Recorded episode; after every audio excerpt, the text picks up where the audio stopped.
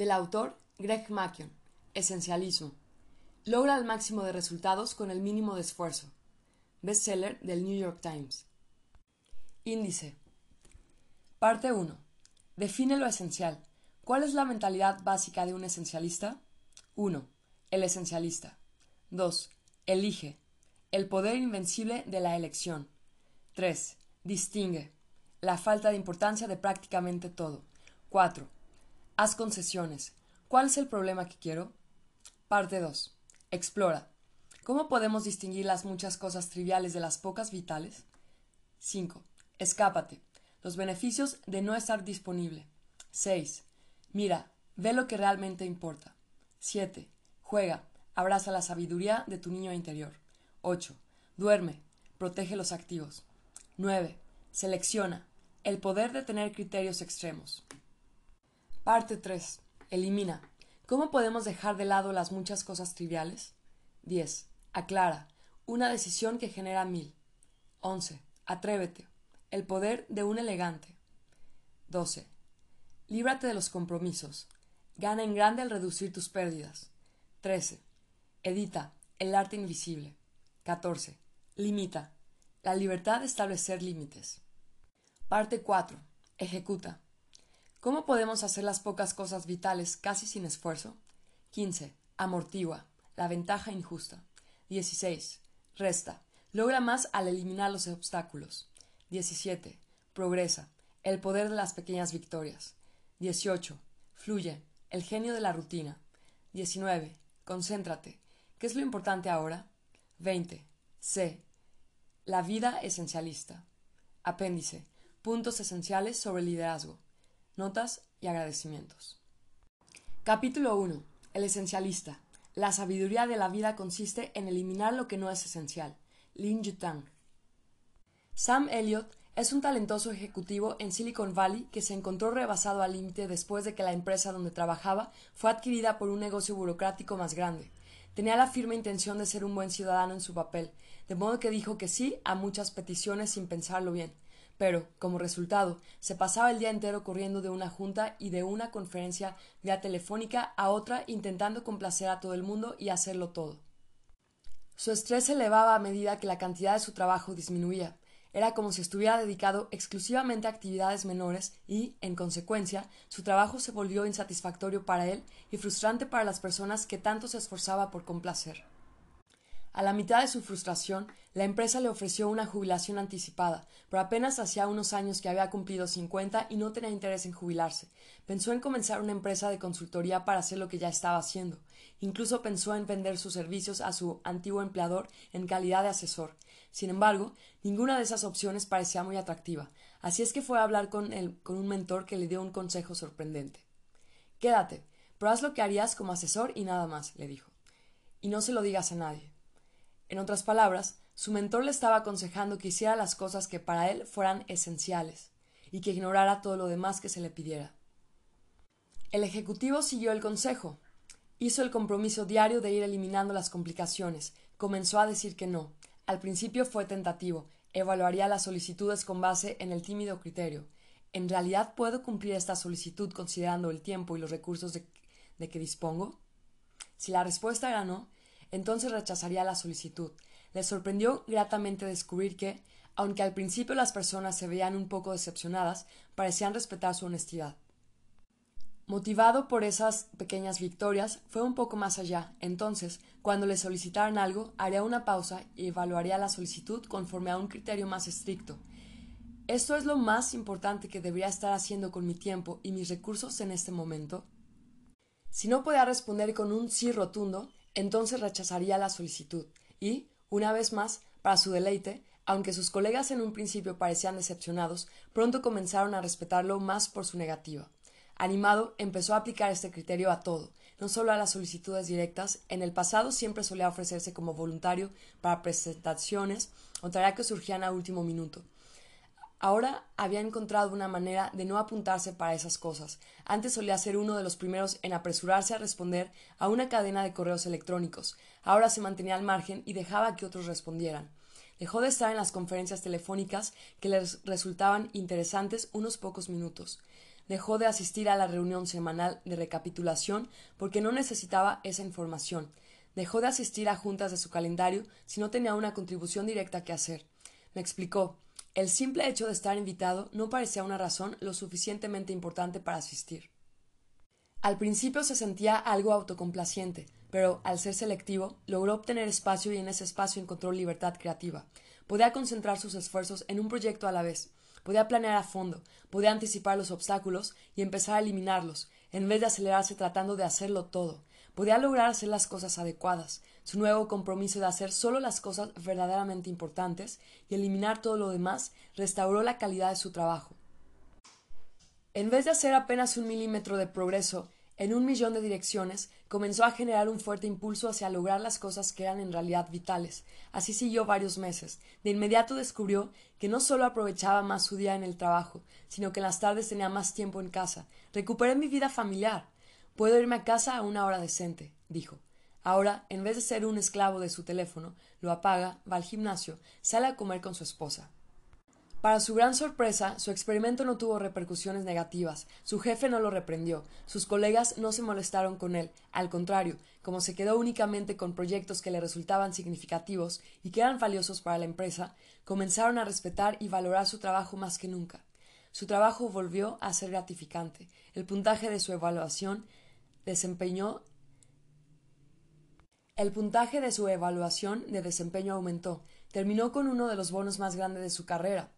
En este ejemplo se encuentra la proposición básica del esencialismo.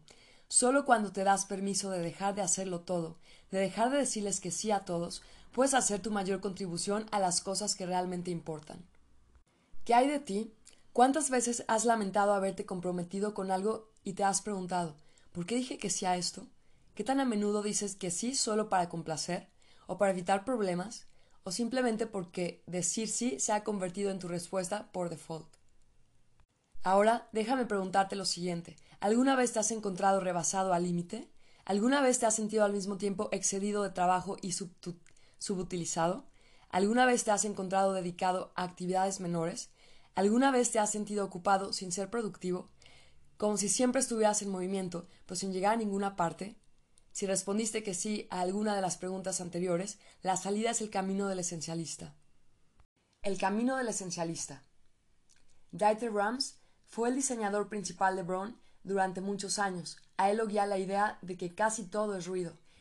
Cree que muy pocas cosas son esenciales. Su trabajo consiste en filtrar ese ruido hasta obtener la esencia. Por ejemplo, siendo un joven de 24 años, en la empresa le pidieron que colaborara en el diseño de una grabadora. En esa época, la norma era cubrir la tornamesa con una tapa de madera o incluso incorporar la grabadora a un mueble para la sala. Sin embargo, él y su equipo eliminaron lo innecesario y diseñaron una grabadora con una cubierta de plástico transparente en la parte superior y nada más. Era la primera vez que se usaba un diseño así, y era tan revolucionario que a la gente le preocupara que llevara a la empresa a la bancarrota porque nadie iba a querer comprarlo. Se necesitó valor, como siempre sucede, para eliminar lo que no es esencial, para la década de los 60, esa estética comenzó a tomar empuje. Con el tiempo, se convirtió en el diseño que seguía cualquier otra grabadora. Los criterios de diseño de Dieter se pueden resumir en un principio que se caracteriza por su sencillez, capturado en alemán en tres palabras: Weniger, aber besser. La traducción es menos pero mejor. Será difícil encontrar una definición más adecuada de esencialismo. El camino del esencialista es la búsqueda incansable de ese menos pero mejor. No significa que hacer concesiones de vez en cuando con el principio, significa buscarlo de manera disciplinada. El camino del esencialista no consiste en hacer propósitos de año nuevo, de decir no con más frecuencia, ni de limpiar tu bandeja de entrada, ni de dominar alguna nueva estrategia de administración del tiempo. Consiste en hacer una pausa constantemente para preguntarte ¿Estoy invirtiendo en las actividades adecuadas? Hay muchas más actividades y oportunidades en el mundo que el tiempo y los recursos con que contamos para invertir en ellas. Y, aunque muchas puedan ser buenas o incluso muy buenas, el hecho es que la mayoría son triviales y muy pocas son vitales. El camino del esencialista implica aprender a identificar la diferencia, aprender a filtrar mediante esas opciones y seleccionar las que realmente son esenciales.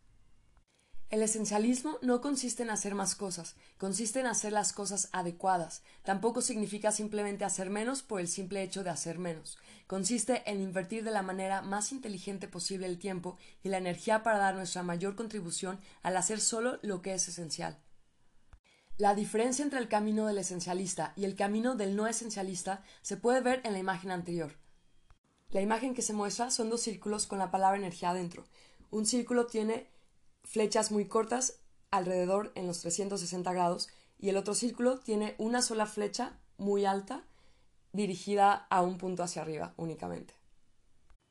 En ambas se ejerce la misma cantidad de esfuerzo. En la imagen de la izquierda, la energía está dividida en muchas actividades diferentes. El resultado es que tenemos la experiencia insatisfactoria de hacer un milímetro de progreso en un millón de direcciones. En la imagen de la derecha, la energía se invierte en menos actividades. El resultado es que, al invertir en menos cosas, tenemos la experiencia satisfactoria de hacer progresos significativos en las cosas que más importan.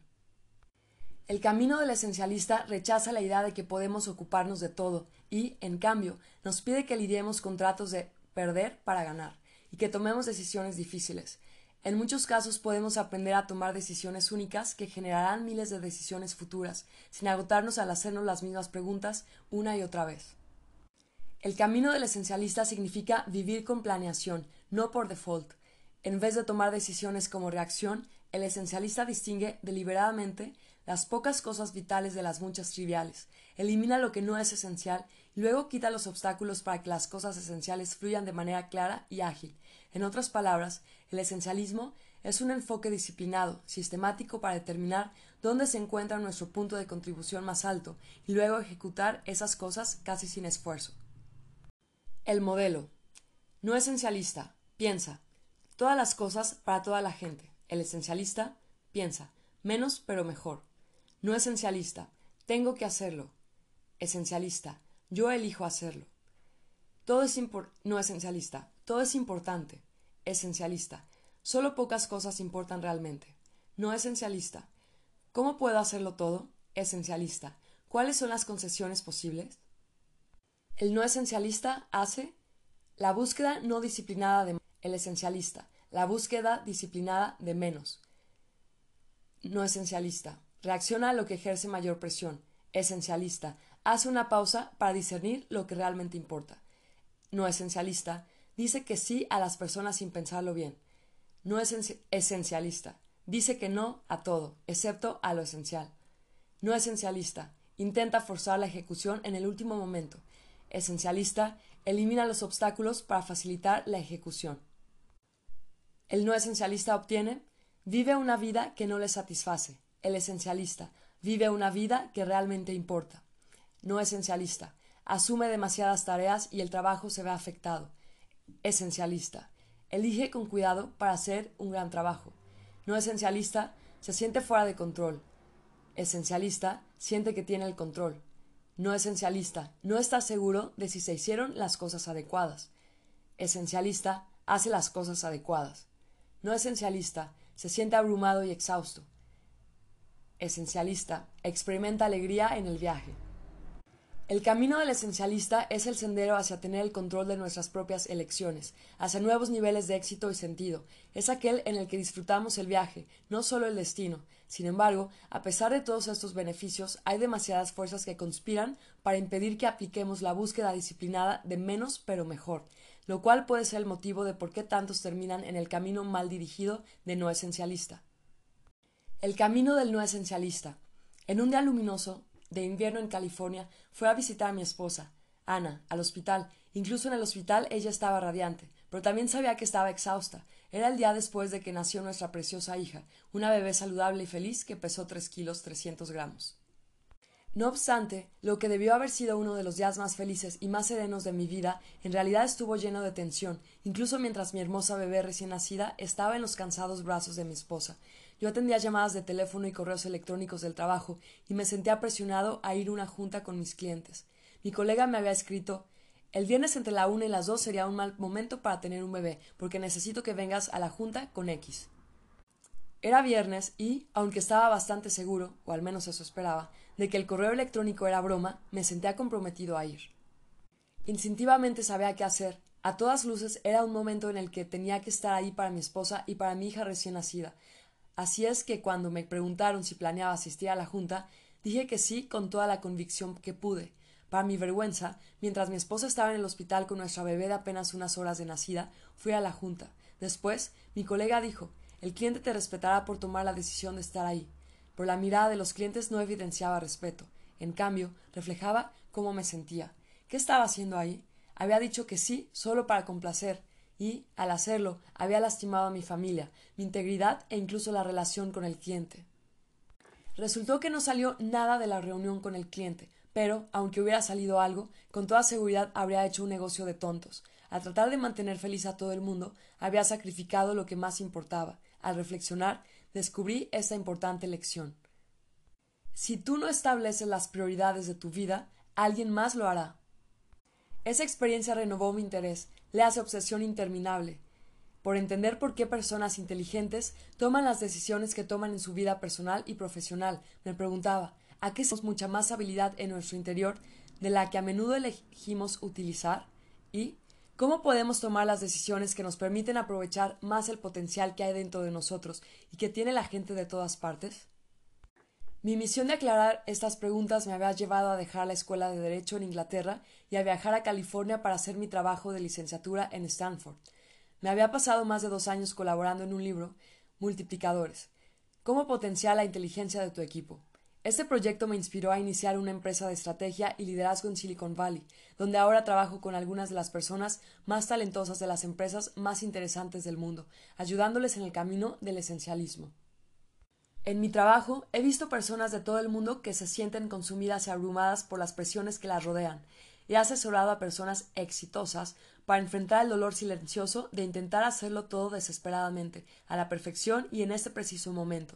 He visto personas atrapadas por jefes controladores que no estaban conscientes de que no tienen que hacer toda la talacha que les piden sin ningún agradecimiento, y he trabajado sin cesar para entender por qué tantos individuos brillantes, inteligentes y talentosos permanecen atrapados en las garras mortales de lo no esencial. Lo que descubrí me sorprendió. Trabajé con un ejecutivo particularmente motivado que, desde muy joven, se dedicó a la tecnología y le encantó. Sus conocimientos y su pasión fueron recompensados de inmediato con cada vez más oportunidades ansioso por incrementar su éxito, siguió leyendo lo más posible y haciendo cuanto estaba en sus manos con alegría y entusiasmo.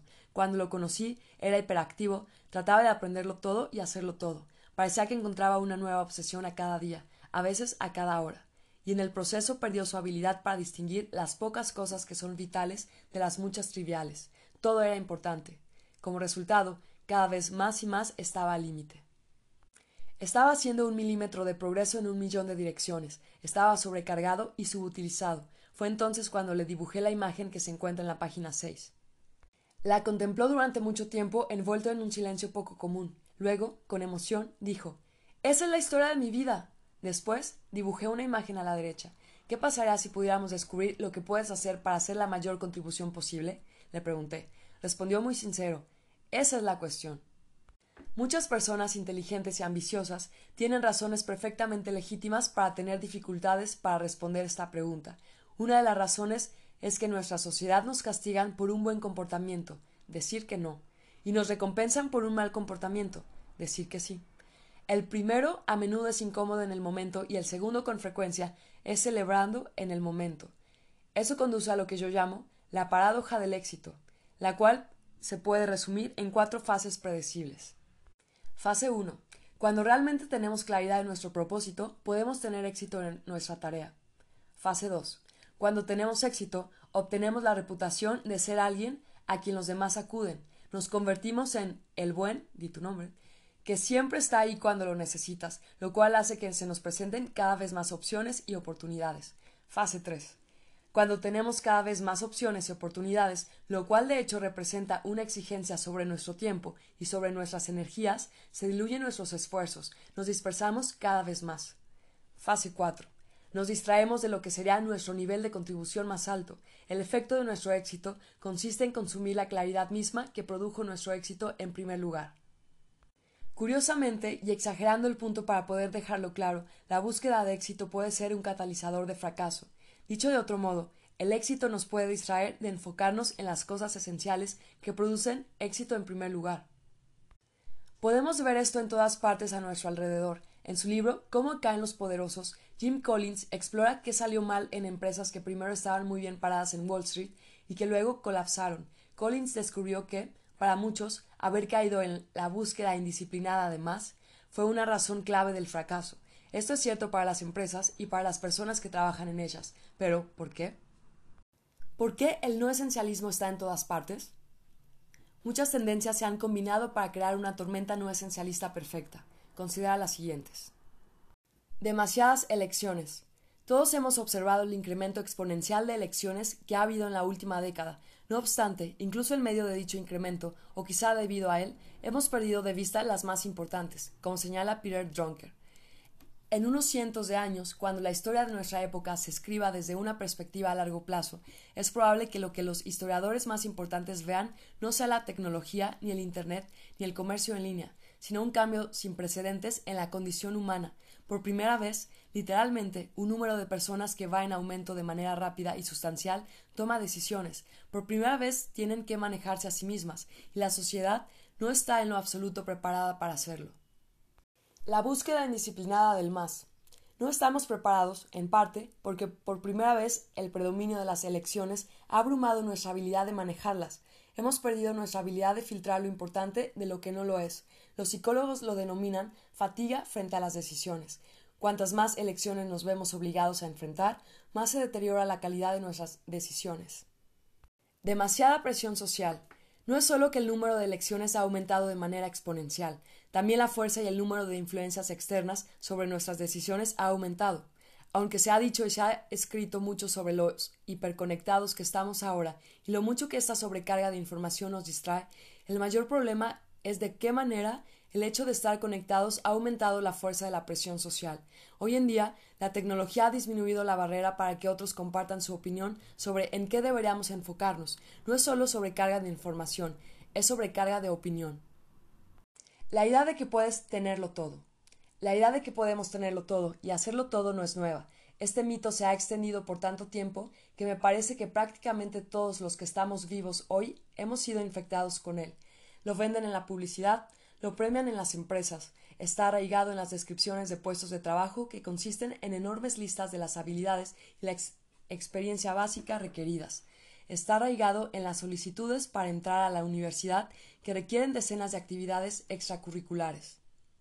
Lo que sí es nuevo es lo especialmente dañino que este mito es hoy en día, en una época en que las elecciones y expectativas han aumentado de manera exponencial, el resultado es gente estresada tratando de incrustar aún más actividades en su ya de por sí sobresaturadas vidas. Esto genera ambientes corporativos que hablan sobre el equilibrio entre la vida y el trabajo, esperando que sus empleados estén disponibles en sus celulares las 24 horas del día, los 365 días del año, y conduce a juntas en las que se pueden discutir 10 prioridades principales sin ningún sentido de la ironía. La palabra priority, prioridad, entró en el inglés en el siglo XV. Era un término en singular, significaba lo primero o lo previo. Se mantuvo en singular durante los siguientes cien años. Hasta el siglo XIX fue cuando se pluralizó y se comenzó a hablar de prioridades. De manera ilógica, razonamos que, al cambiar la palabra, podíamos modificar la realidad. De alguna forma, seríamos capaces de multiplicar las cosas que son lo primero. Personas y empresas intentan hacer precisamente eso en el día a día. Un líder me contó su experiencia en una empresa que hablaba del PRI 1, PRI 2, PRI 3, PRI 4, PRI 5, prioridad. Eso daba la impresión de que muchas cosas eran la prioridad, cuando en realidad nada lo era. Sin embargo, cuando tratamos de hacerlo todo y tenerlo todo, nos encontramos haciendo concesiones en los márgenes que nunca asumiríamos con nuestra estrategia intencional. Si no elegimos decidida y deliberadamente en qué concentrar nuestras energías y nuestro tiempo, otras personas, nuestros jefes, nuestros colegas, nuestros clientes e incluso nuestra familia, elegirán por nosotros y en poco tiempo habremos perdido de vista todo lo que es significativo e importante. Podemos elegir deliberadamente o bien permitir que la agenda de otras personas controle nuestra vida. Bonnie Ware, una enfermera australiana que atendía a personas durante sus últimas doce semanas de vida, una vez registró las cosas de las que más se arrepentían.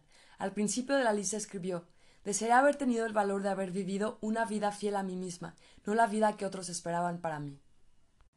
Esto requiere no solo decir que no al azar, sino eliminar de manera estratégica lo que no es esencial y no solo deshacerse de las cosas que obviamente son un desperdicio de tiempo, sino reducir también algunas de las buenas oportunidades.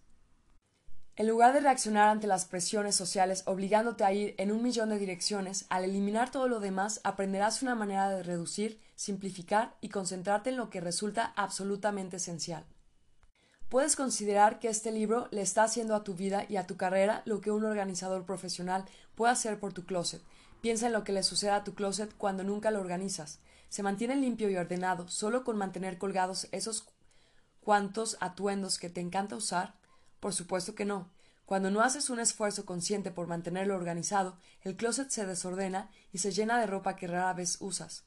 Con mucha frecuencia, está tan fuera de control que intentas limpiarlo, pero, a menos que tengas un sistema disciplinado, terminarás con tanta ropa como con la que empezaste, porque de forma accidental regalaste ropa que sí usas y que querías conservar, o bien terminarás con un montón de ropa que no deseas, pero de la que nunca te vas a deshacer porque no estás seguro de a dónde llevarla o qué hacer con ella. Del mismo modo en que nuestro closet se desordena a medida que se va amontonando la ropa que nunca usamos, en nuestra vida también se acumulan compromisos bien intencionados y actividades que permitimos que se acumularan. La mayor parte de estos esfuerzos no venía con una fecha de caducidad, a menos que tengamos un sistema para limpiarlos, una vez adoptados, viven para siempre. La manera en que un esencialista se encargaría de ese closet es 1. Explora y evalúa. En lugar de preguntar ¿me pondré esto alguna vez? Debes hacer preguntas más disciplinadas, más estrictas. ¿Esto me encanta? ¿Me veo genial cuando me lo pongo? ¿Y uso eso con frecuencia? Si la respuesta es no, es un candidato para ser eliminado. En tu vida personal o profesional, el equivalente a preguntarte qué ropa te gusta es ¿Esa actividad o este esfuerzo hará la mayor contribución posible hacia mis metas? La parte 1 de este libro te ayudará a descubrir cuáles son esas actividades. 2. Elimina. Supongamos que tienes la ropa dividida en los siguientes montones. Debo conservarlo y probablemente me debería deshacer de esto. Sin embargo, en realidad estás listo para empacar en una bolsa y deshacerte del montón que has etiquetado como probablemente me debería deshacer de esto. Después de todo, aún hay la sensación de que hay costos ocultos. Algunos estudios han demostrado que valoramos más las cosas que ya tenemos que lo que valen en realidad y, por tanto, es más difícil deshacernos de ellas. Si aún no estás en ese punto, haz la pregunta implacable. Si no tuviera esto, ¿cuánto pagaría por comprarlo? Por lo general, esto funciona. En otras palabras, no es suficiente el determinar qué actividades y esfuerzos no representan la contribución más grande posible. Tienes que eliminar activamente los que no. La parte 2 de este libro te mostrará cómo eliminar lo que no es esencial. Y no es solo eso, te enseñará a hacerlo en una forma que te permita obtener el respeto de colegas, jefes, clientes y amigos. 3. Ejecuta. Si quieres que tu closet se mantenga ordenado, necesitas rutinas habituales para organizarlo. Necesitas una bolsa grande de objetos que necesitas eliminar y un montón muy pequeño de cosas que quieres conservar. Necesitas saber la ubicación y los horarios de tu dispensario local. Necesitas agendar un momento para llevar las cosas.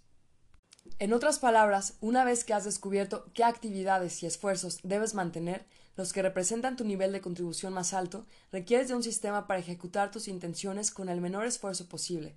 En este libro aprenderás a crear un proceso que permita hacer las cosas esenciales con el menor esfuerzo posible. Por supuesto, nuestras vidas no son estáticas como la ropa que tenemos en el closet.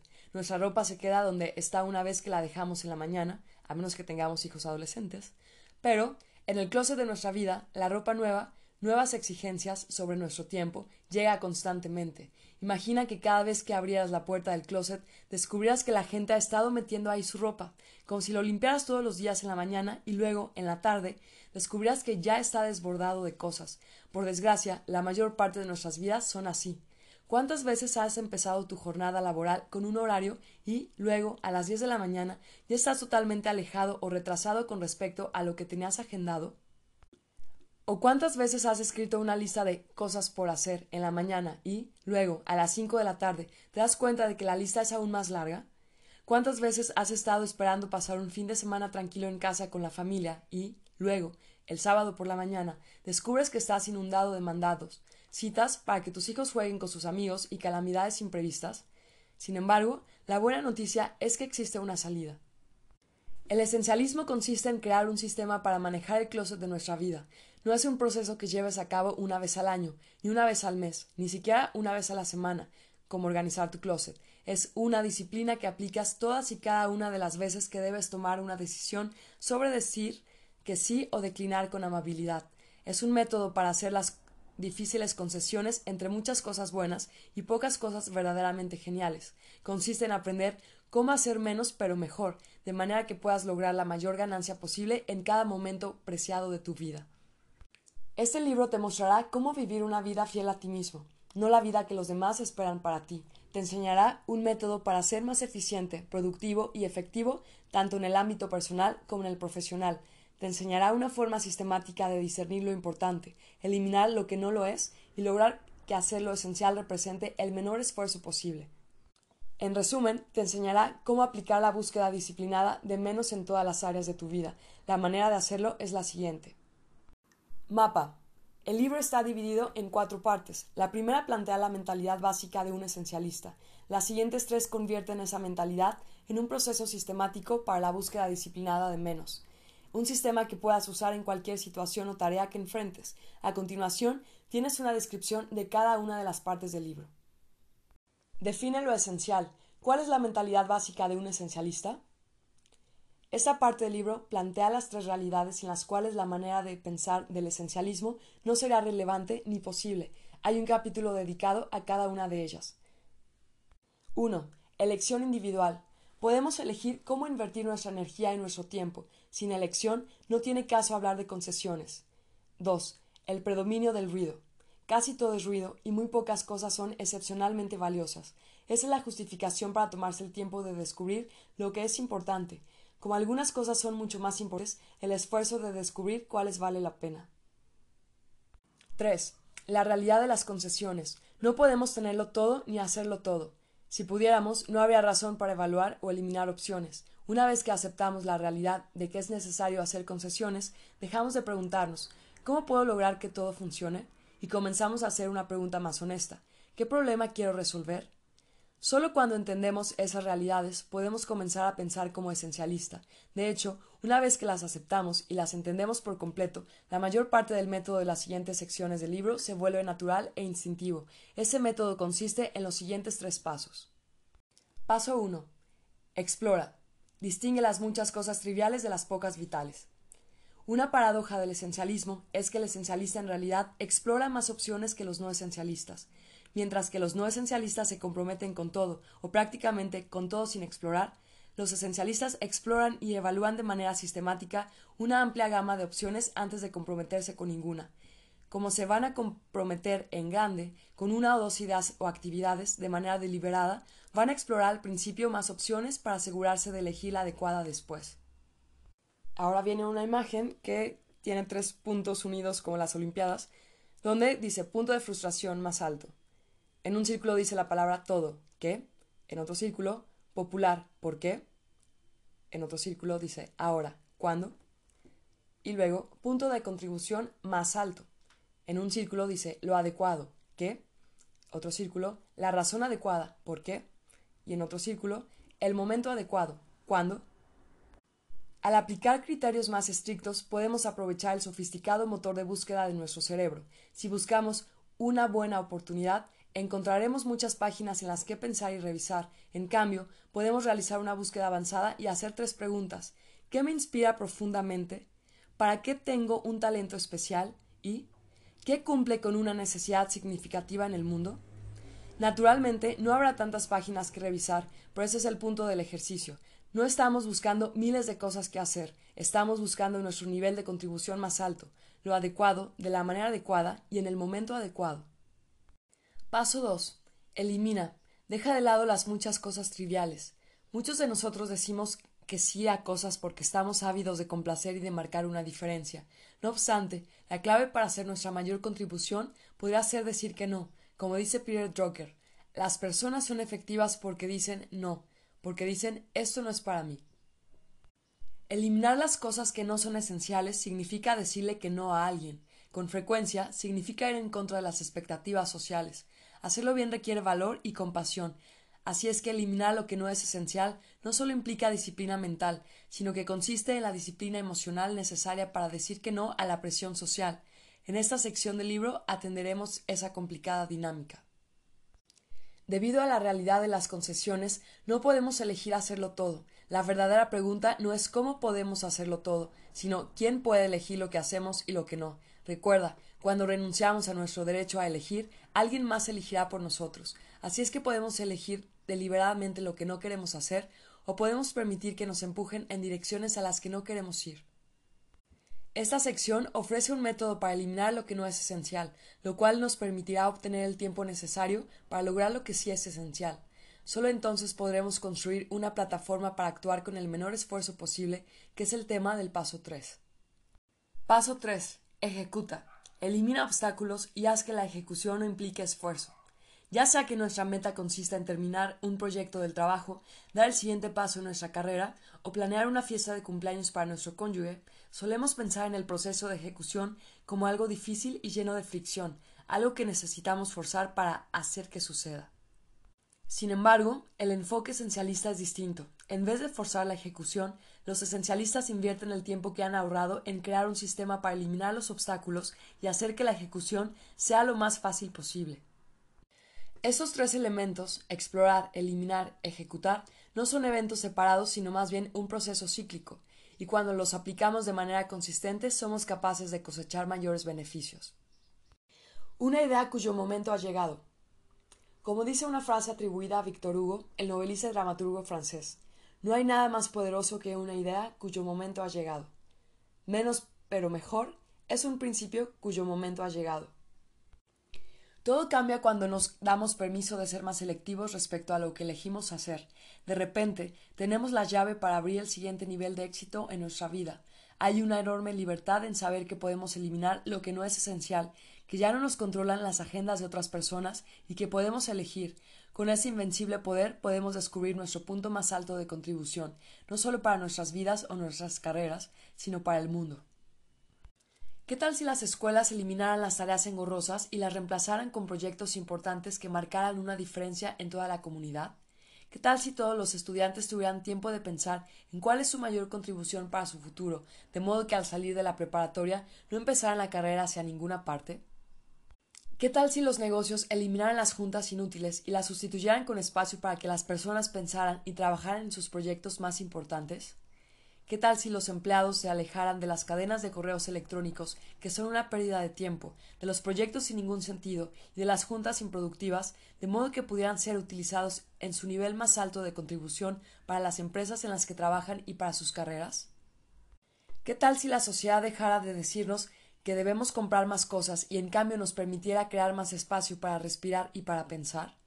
¿Qué tal si la sociedad nos animara a rechazar lo que se ha definido con toda precisión como hacer cosas que detestamos, comprar cosas que no necesitamos con dinero que no tenemos, para impresionar a gente que no nos cae bien? ¿Qué tal si dejaran de vendernos en exceso el valor de tener más y de nunca vendernos el valor de tener menos? ¿Qué tal si dejáramos de celebrar estar ocupados como si fuera una medida de importancia? ¿Qué tal si, en cambio, celebráramos cuánto tiempo hemos pasado escuchando, reflexionando, meditando, disfrutando el tiempo con las personas más importantes para nosotros? ¿Qué tal si el mundo entero cambiara de la búsqueda indisciplinada de más a la búsqueda disciplinada de menos, solo que mejor? Tengo una visión en la que las personas de todo el mundo tienen el, el, valor de vivir una vida fiel a sí mismas en vez de vivir la vida que los demás esperan. Tengo una visión en la que todo el mundo, niños, estudiantes, madres, padres, empleados, gerentes, ejecutivos, líderes mundiales, aprende a sacarle más provecho a su inteligencia, su capacidad, sus recursos y su iniciativa para vivir vidas más significativas. Tengo una visión en la que todas esas personas hacen con valentía lo que vinieron a hacer a este mundo. Como la poeta Mary Oliver escribió Cuéntame, ¿qué es lo que planeas hacer con tu única, libre y preciosa vida? Te desafío a que hagas pausas más a menudo para hacerte esa pregunta. Te desafío aquí ahora a comprometerte a hacer espacio para disfrutar lo esencial ¿Crees por un segundo que lamentarás esa decisión? Es probable que te despiertes un día y digas ¿desearía haber sido menos fiel a mí mismo? y haber hecho todas esas cosas no esenciales que otras personas esperaban de mí? Te desafío a que me dejes ayudarte a crear un sistema que, sin ninguna injusticia, incline la balanza a favor de las pocas cosas esenciales por encima de las muchas triviales. Te desafío a que inviertas en volverte más semejante a un esencialista. Este libro no trata sobre regresar a un tiempo más simple, ni sobre evitar los correos electrónicos, ni desconectarte de Internet, ni vivir como un ermitaño. Ese sería un movimiento en retroceso. Trata sobre cómo aplicar los principios de menos pero mejor a la manera en que vivimos nuestra vida ahora y en el futuro. Esa es una innovación. Así que el desafío que te propongo es que seas más inteligente de lo que fui yo el día en que nació mi hija. Tengo mucha confianza en todo lo bueno que puede salir de esta decisión. Solo imagina lo que le sucedería a nuestro mundo si todas las personas del planeta eliminaran una actividad buena pero no esencial y la reemplazaran con algo en realidad esencial. En unos años, espero que muchos, cuando estés al final de tu vida, Puede que aún te arrepientas de algunas cosas, pero es probable que buscar el camino del esencialista no sea una de ellas. ¿Qué darías entonces por estar aquí de regreso, con una oportunidad, esta oportunidad de ser fiel a ti mismo? Ese día, ¿qué esperarías haber decidido hacer en este día? Si estás listo para buscar dentro de ti la respuesta a esta pregunta, entonces estás listo para tomar el camino del esencialismo. Vamos a emprenderlo juntos. Parte 1. Define lo esencial. ¿Cuál es la mentalidad básica de un esencialista? El esencialismo no es una forma de hacer una cosa más, es una forma distinta de hacerlo todo, es una forma de pensar. Sin embargo, internalizar esta forma de pensar no es un desafío neutral. Esto se debe a que ciertas ideas y las personas que propagan estas ideas constantemente nos empujan hacia la lógica del no esencialismo. En esta parte del libro hay tres capítulos. Cada uno aborda una falacia del no esencialismo y la reemplaza con una verdad del esencialismo. Existen tres afirmaciones profundamente arraigadas que debemos conquistar para vivir el camino del esencialista. Tengo que, todo es importante y puedo hacer las dos cosas. Esas simples verdades nos despiertan de nuestro estupor no esencial, nos liberan para buscar lo que en realidad importa, nos permiten vivir en nuestro nivel de contribución más alto, a medida que nos deshacemos del sinsentido, del no esencialismo, y lo reemplazamos con la lógica fundamental del esencialismo, el camino del esencialista se vuelve natural e instintivo.